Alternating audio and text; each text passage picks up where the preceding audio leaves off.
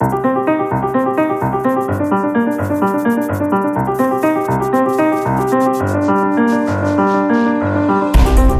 Hoje, com José Ribeiro Castro e João Bosco Mota Amaral, um dia depois de a esquerda ter, pela primeira vez, votado sim no Orçamento de Estado, aprovando o documento do governo socialista. Vamos analisar o que disse quem esteve presente e o impacto do de quem se ausentou. Outras contas nos Estados Unidos, onde, a caminho da super terça-feira, Donald Trump conhece a terceira vitória consecutiva. São temas para daqui a pouco. Antes, João Bosco Mota Amaral, hoje nos Açores, longe da vista, mas sempre perto do ouvido, outro assunto que promete não ser sair da agenda, pelo menos até junho, o Brexit ou o dilema britânico de ser ou não ser parte da União Europeia?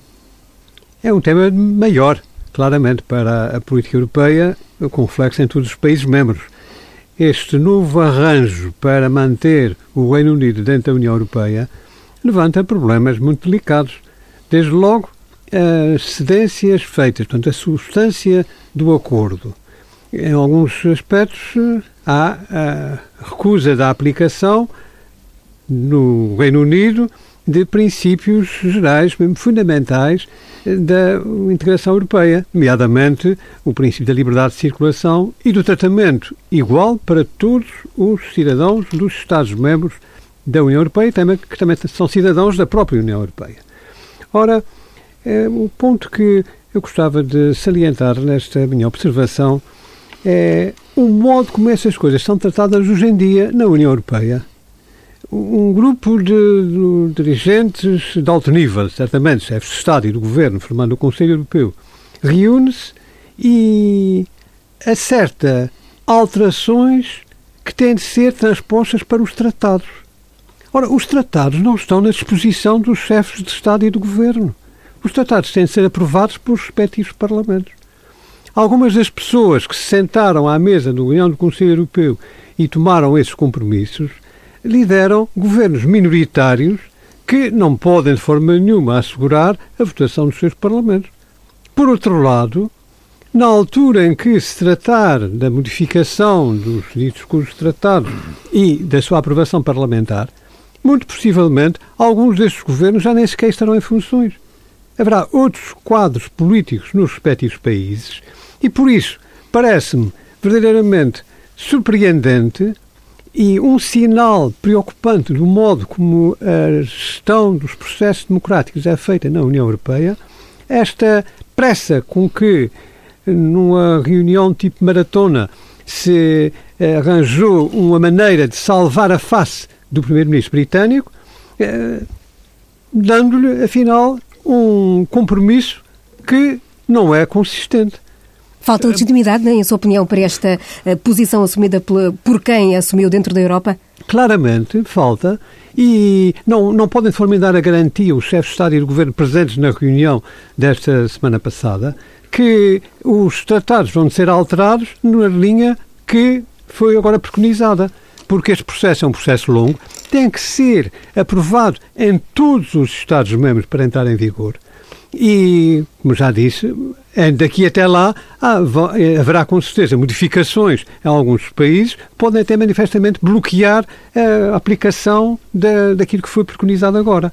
Além disso, mesmo na perspectiva do chefe de Estado, do chefe do governo britânico, ele vai apresentar aos seus concidadãos uma proposta que sabe certamente ter grandes eh, vulnerabilidades ou seja, vai pedir que votem sobre alguma coisa que não se sabe se tem real conteúdo, se vai ser mesmo, vai ser mesmo cumprida. Isto alerta-me para um dos pontos fundamentais de crítica ao funcionamento das instituições europeias na fase atual, que é estas reuniões eh, eh, em que eh, o Conselho Europeu se compromete com milhares de coisas que depois não passam de papel, Veja-se as não sei quantas reuniões que houve para estabelecer regras para combater o desemprego jovem e os resultados obtidos, que são manifestamente insuficientes.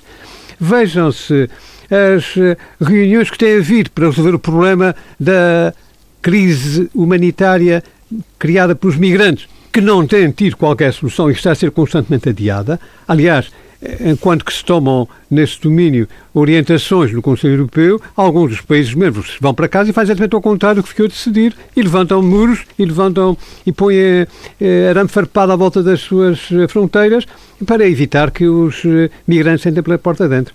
Ou seja, há um problema muito grave no funcionamento da União Europeia e isto é alerta-nos para uh, uh, o déficit democrático europeu e para a necessidade de reformas profundas que manifestamente estão a causar uh, a descolagem por parte dos cidadãos europeus do funcionamento da União. É um alerta que deixa João Bosco Montamaral no arranque deste Pares da República. Já Ribeiro Castro, é outro alerta, presumo, ou um olhar muito especial para o, o que se está a passar em Moçambique por estes dias. Sim, eu já há tempos que gostava de ter trazido uh, este tema, vou aliás escrever sobre ele, uh, que é um tema muito preocupante e muito uh, que está numa situação de grande perigosidade. e o apelo que eu faço é que Portugal e a CPLP se movimentem no sentido de conseguir uma mediação internacional que ponha termo a esta perigosíssima deterioração da situação em Moçambique. Creio que isso é urgente e é urgente antes que seja demasiado tarde. Uh, Moçambique teve um desenvolvimento democrático interessante, com dificuldades, com, com aspectos críticos, com algumas fraudes denunciadas uh, também por observadores internacionais, mas interessante desde os acordos de paz em 1992 e já fez até eleições locais, coisa que. Eh, e com mudança de poder a nível local, coisa que não acontece em Angola, onde ainda não houve nenhuma eleição eh, autárquica. Eh, mas nos últimos tempos a situação foi se deteriorando. Antes das últimas eleições, que conduziram à eleição do, do presidente Niusi e à, à, atual legislatura da Assembleia da República, eh, moçambicana, eh, o presidente de La Cama eh, ausentou-se, não confiava na situação e viveu-se uma situação muito tensa e depois lá se conseguiu um diálogo mínimo e fizeram-se as eleições. Com Mas foi sol de pouca dura. Sol de pouca dura. Sol de pouca dura, houve fraudes, alegadamente, e, portanto, há um problema de reconhecimento dos resultados por parte da RENAM, pois, aliás, dúvidas se tomariam ou não posse na bancada parlamentar, isso superou-se. Agora, há uma, nos últimos meses, nas últimas semanas, eh, há uma deterioração gravíssima da situação. Eh, já há milhares de refugiados no Malawi, segundo as agências noticiosas, mais de 6 mil, eh, pela pressão em algumas províncias. Foi baleado há pouco tempo, há coisa de um mês, o secretário-geral da Renamo, está em estado grave, ou estava em estado muito grave, teve que ser evacuado para a África do Sul para os cuidados intensivos e foram assassinados, foram mortos seguranças que iam com ele.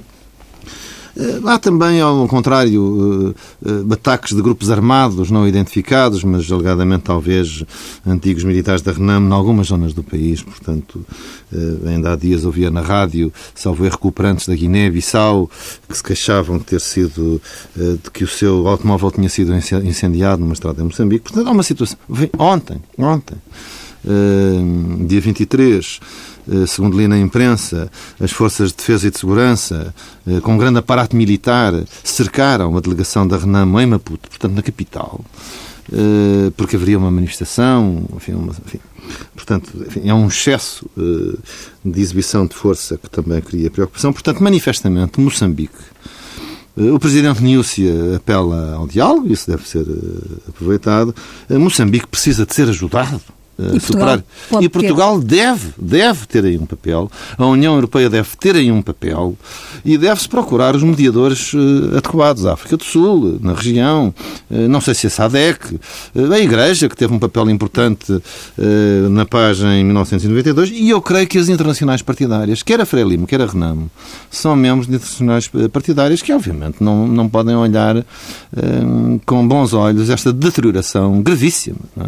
Portanto, Moçambique está paciente à beira do abismo uh, há meses e qualquer dia cai e, portanto, isso pode ser terrível. Para, também até para Portugal. Para, sim, sim, também para nós, para a CPLP, nós temos interesse, uh, temos gosto, temos apreço uh, pelo sucesso de Moçambique. E Moçambique tem condições extraordinárias, tem intelectuais magníficos, lembro de Miyakoto, outros.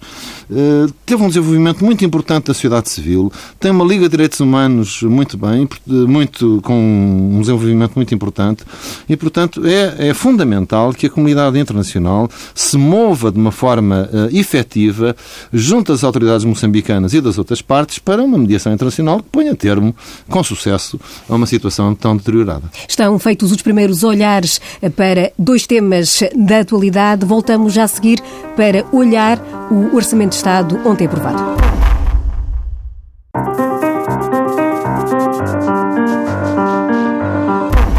Estamos de volta. Ontem o Orçamento de Estado foi aprovado com os votos do PCP, do Bloco e dos Verdes pela primeira vez. Pedro Passos Coelho já tinha anunciado eh, que o PSD ia votar contra, ia abster-se na especialidade em qualquer proposta apresentada pelas outras bancadas e não vai apresentar qualquer proposta de alteração. Aí dos Açores, João Bosco Matamaral, como é que viu, ouviu esta eh, discussão do Orçamento de Estado? Pareceu a discussão habitual a maioria acha que o orçamento é o possível, é, porque toda a gente fica insatisfeita sempre com, quando se trata de alinhar os números nas páginas do orçamento, e a oposição diz que o orçamento o pior possível. É, no final, é, o resultado também é previsível, a maioria aprova. Bom, nesse caso até é um pouco acima do previsível, porque pela primeira vez o Partido Comunista votou a favor de um orçamento em Portugal. É, isto merece ser sublinhado. E, o, embora dizendo que tem, tem críticas, isso é também habitual. E, e, a oposição votou contra. A respeito, quero dizer que parece perfeitamente correta a atitude do Partido eh, Social Democrata eh, ou dizer que não votou contra e, portanto, não apresenta propostas, nem faz sentido votar contra e depois apresentar propostas e, e partir do princípio que elas irão ser eh, aprovadas ou podem ser aprovadas. Não, é, a atitude é lógica. O orçamento é o orçamento do governo, do Partido Socialista, apoiado pelos outros partidos à esquerda e, por isso, também pelo Partido dos Animais. E, e pronto, e, e, os outros partidos que são oposição votam contra. A abstenção eu cria mais problemas porque, pelos vistos, parece que o CDS vai apresentar propostas de emenda e esses, eh, esse namoro dos bons velhos tempos da ESPAF agora vai-se desfazer porque o PS não vai aprovar as propostas do CDS. Pronto, mas enfim, é uma atitude que me parece correta e daí não vejo que venha mal nenhum ao mundo. José Ribeiro Castro, o CDS, como dizia agora mesmo, João Bosco Amaral, vai apresentar propostas, mas na bancada do CDS houve um lugar que ficou vazio ao longo destes dois dias, que foi o lugar de Paulo Portas eh, em trabalho político, foi explicação adiantada eh, pela América do Sul. Eh, a fonte do CDS dizia que ele estava a agradecer o que a América do Sul tinha feito por Portugal. Essa ausência prejudicou o CDS na sua leitura? Sim, creio que foi. Esse foi um facto muito destacado logo na segunda-feira. Depois vieram explicações. Eu não sei se algumas até foram pior a emenda que o soneto, creio eu, eh, porque uma delas dizia que o Dr. Paulo Portas, como presidente do partido, tinha presidido a Comissão Executiva do partido na quinta-feira, tinha deixado as suas instruções. Ora, a direção do partido não recebe instruções de quem quer que seja, dirige o partido com o líder do partido. Bom, eu creio que mais do que eh, deixar ficar mal o CDS, eh, acho que entregou uma vitória ao Governo. Eu acho que o Governo ganhou o debate na generalidade, apesar do excelente discurso final de Pedro Passos Coelho, fez um bom discurso para animar as hostes, não vou depois entrar em grandes pormenores, eh, mas, quer dizer, este, este era um debate orçamental em que estariam em confrontos o orçamento da geringonça e o, o, o orçamento da PAF, o imaginado. Porquê? Porque agora o processo orçamental é longo, eh, há o semestre orçamental com Bruxelas e, portanto, o governo do PSD-CDS tinham apresentado o Programa de Estabilidade e o, Plano Nacional de Reformas e, portanto, bom, e era indispensável neste, neste debate orçamental que os dois líderes, Passos Coelho e Paulo Portas estivessem ali a defender a honra do convento a. E, e a mostrar que o seu orçamento era melhor do que o do governo.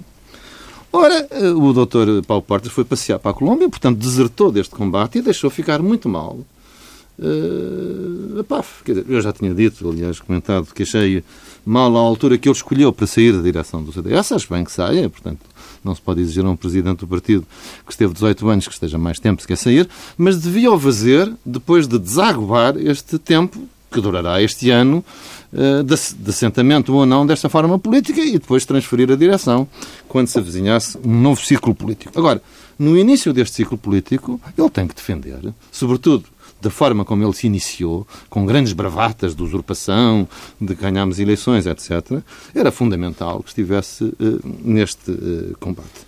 E eu não o fazer, creio que ajudou a entregar a vitória uh, ao governo por falta de comparência. Bom, eu creio que deste debate a geringonça portou-se bem, eu, melhor do que poderia prever-se. Eh, enfim, este ineditismo do PCP e do BEB votar em favor de um orçamento foi mais do que isso, porque em muitos discursos deram um sinal de responsabilidade completamente inédito eh, em apreciações orçamentais por parte destas eh, bancadas. E, e, portanto, creio que, do ponto de vista da defesa dos seus pontos de vista, esteve uh, melhor do que poderia uh, prever-se. Uh, nomeadamente, enfim, o ataque foi muito sobre as erratas, mas António Costa, logo ao princípio, sovou Uh, por causa dos orçamentos retificativos, das substituições de relatórios, etc. Depois insistiu-se, a meu ver, mal nessas erratas e foi preciso esperar pelos discursos finais de Assunção Cristas e de Passos Coelho, sobretudo para, para equilibrar. Eu creio que a doutora Assunção Cristas não merecia que o doutor Paulo Portas tivesse feito o que fez.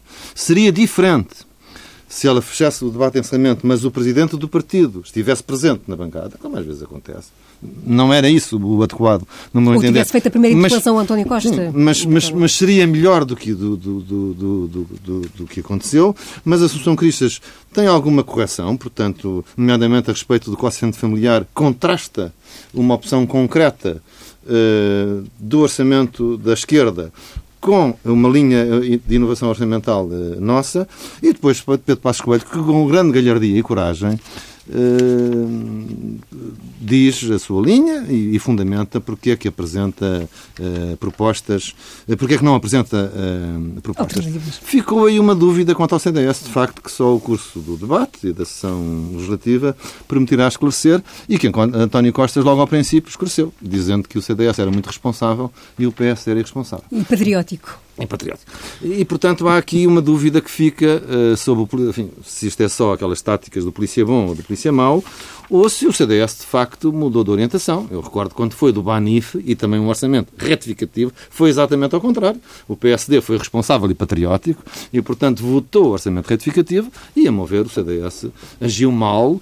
Uh, enfim, acho que devia criticar violentamente a solução do Banif, mas devia viabilizar uh, o, orçamento retificativo porque não havia outra, outra solução. Agora, uh, inverteram-se os papéis. Vamos ver, vamos ver se é apenas uma manobra, uma esperteza do Primeiro-Ministro António Costa a ver se detecta diferenças entre o PSD e o CDS, entre o CDS e o PSD, ou, ou se de facto há aqui uma diferença estratégica que enfraquecerá a prazo uh, a oposição uh, à direita uh, do governo. João Bosco Amaral já há pouco elogiou a posição do PSD sobre o último discurso. Gostou de ouvir as palavras de Pedro Passos Coelho. Ele foi muito investigado no primeiro dia pelas críticas do Primeiro-Ministro, manteve-se em silêncio silêncio e respondeu uh, a fechar o debate? Pois não ouvi o discurso. Li, uh, parece-me o habitual nos discursos de Pedro Passos Coelho, e, portanto, não, não aceitei muito sobre isto. É preciso falar do, do orçamento. O orçamento tem riscos, tal como está. É um orçamento que eh, pode dar certo e pode não dar certo. Está muito já corrigido pela intervenção de de, de Bruxelas, ao abrigo dos tratados eh, em vigor, que o próprio Partido Socialista também subscreveu e, portanto, não eh, se pode dizer que seria sido uma surpresa para ele, nem para ninguém, o facto de Bruxelas ter feito exigências relativamente ao orçamento. O mesmo aconteceu, aliás, com orçamentos anteriores, a responsabilidade até do governo da ESPAF. Eh, e tal como, também nessa altura, foram exigidos planos B para o caso de haver eh, eh, problemas na execução do orçamento. Portanto, não há razão para fazer agora um, um bocado de gritaria à volta disto. Digamos que é usual neste complicado relacionamento do Portugal com as instituições da Europeia, aliás, com dos outros países em situações idênticas a Portugal, aqueles países que têm grandes dívidas públicas, que estão, estiveram sobre, sobre resgate, que tiveram a troika dentro de casa, e que, portanto, têm que uh, andar com muita cautela. Aliás, infelizmente se tem verificado que a União Europeia é muito forte com os fracos e fraca com os fortes, não é? É, portanto, aos fortes faz todos os, os jeitos, aos fracos trata de lhes aplicar uh, a, a rédea curta. E esse, Mas, bem, esses é, riscos, é isso que estamos. E esses riscos de, de que fala, uh, pensa que se poderão ser mais externos, como dizia, com as uh, imposições e as metas que Portugal tem de cumprir e até com a situação uh, algo volátil a nível, a nível internacional, ou também a nível interno? Ouvíamos há pouco aqui a Ribeiro Castro sublinhar que a aliança entre o PS e os partidos da esquerda até agora parece estar em sintonia. Sim, e julgo que só manter Bem sei que tem que haver estes, eh, estas cenas, estes arrufos eh, que vão também ser repetidos, não tenho qualquer dúvida a esse respeito. Mas, à hora da verdade, os partidos que apoiam o governo militar do PS tiveram como primeira e absoluta prioridade eh, correr com o ex-PAF do poder. E sabem perfeitamente que, se porventura quebram a solidariedade com o governo minoritário do Partido Socialista, o governo vai abaixo, possivelmente queremos ir por eleições e muito possivelmente o que acontece é o regresso em força da solução que eles procuraram esconjurar. Portanto, julgo que há de haver estas uh, cenas nos, nos, próximos capítulos, mas depois acabarão por encontrar a tal uh, razão uh, de defesa dos ideais superiores, entre aspas, para conseguir eh, manter o governo de António Costa. Aliás, temos aqui até um, um elemento que hum, não deve, ser, não se deve perder de vista, que é o facto de, a partir do dia 9 de março, termos um novo Presidente da República que assumir funções com compromissos muito claros, no sentido de promover uma descrispação na situação política e de viabilizar um diálogo ativo entre todas as forças políticas. Isto também vai ter consequências relativamente ao afastamento dos partidos uh, do anterior governo, relativamente ao, ao andamento da situação política nacional. Há aqui, portanto, um elemento novo que eh, pode baralhar um pouco as circunstâncias. Embora não, não esteja a ver no horizonte eh, próximo a possibilidade de uma recomposição de alianças que viabilizem outra solução governativa eh, para os próximos anos.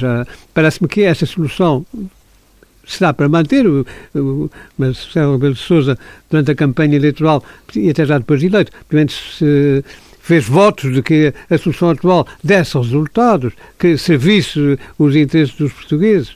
É, é óbvio que está amarrado por essas declarações para um esforço no sentido de garantir que a solução existente eh, funciona e, e vai por aí adiante.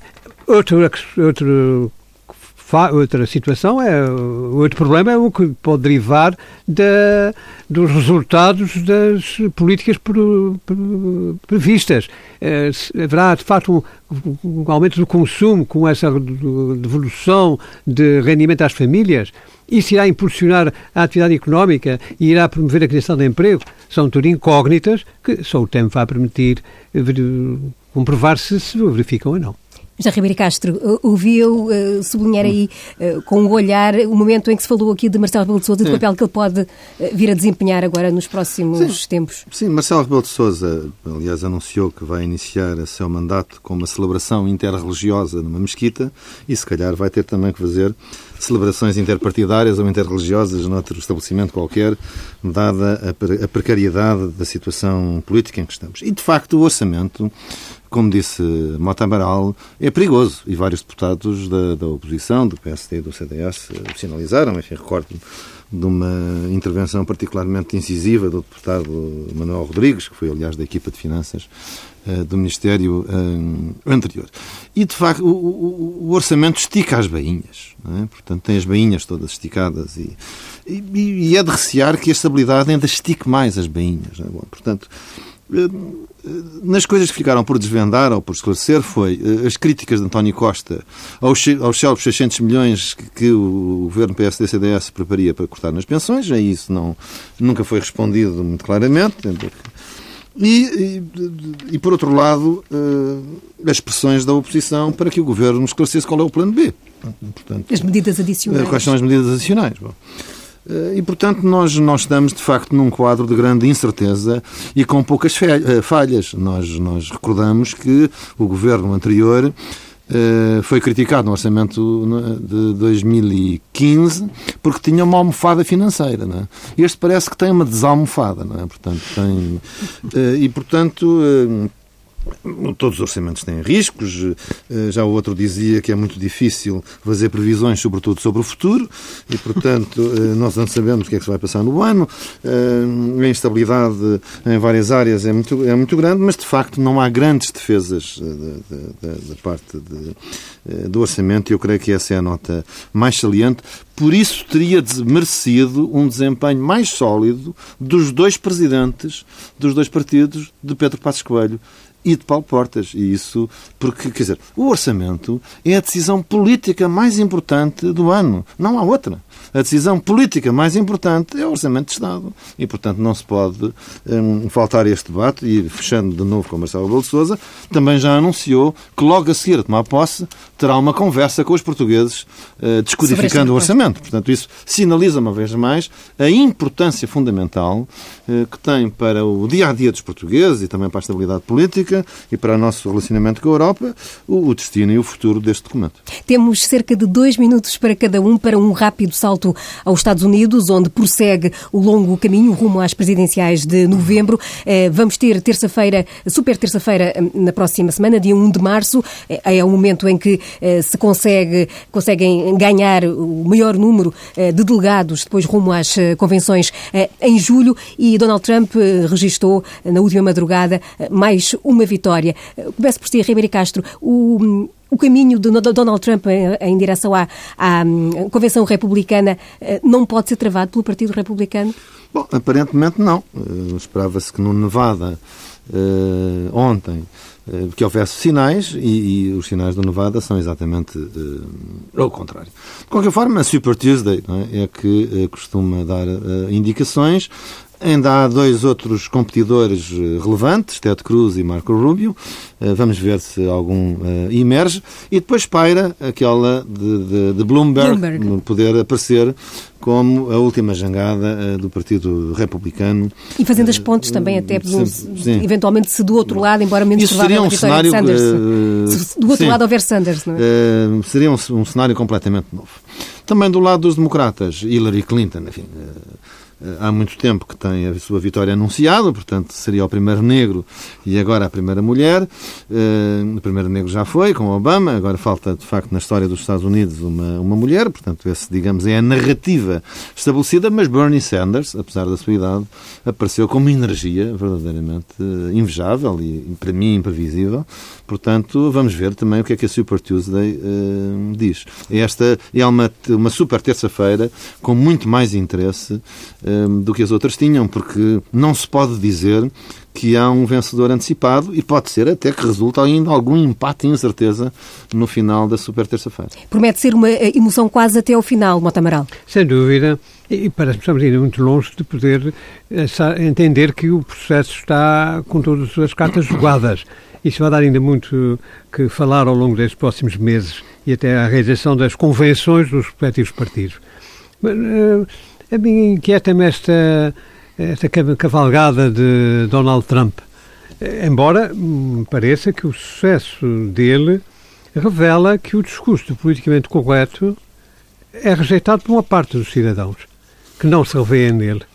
É por isso aquelas uh, uh, frases bombásticas e chocantes de Donald Trump encontram eco e as pessoas vão atrás dele. Também me parece que um, no mainstream americano o Donald Trump não é representativo.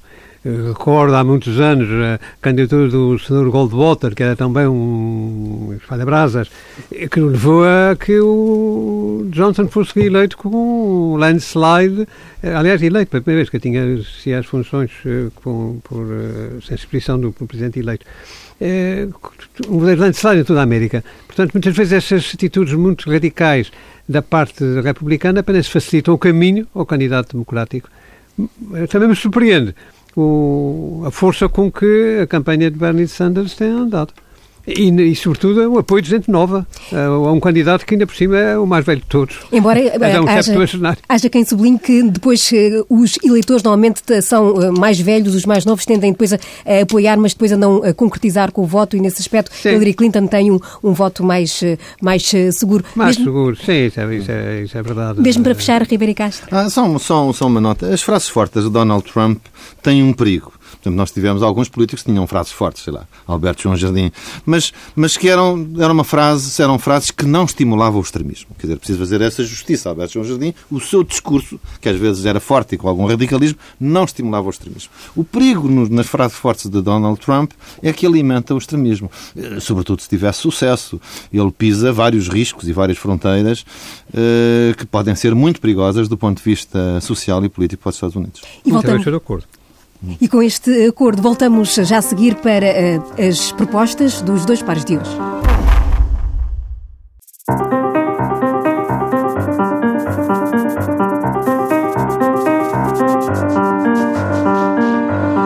Mesmo então para fechar, José Ribeira Castro, este mês temos um dia a mais.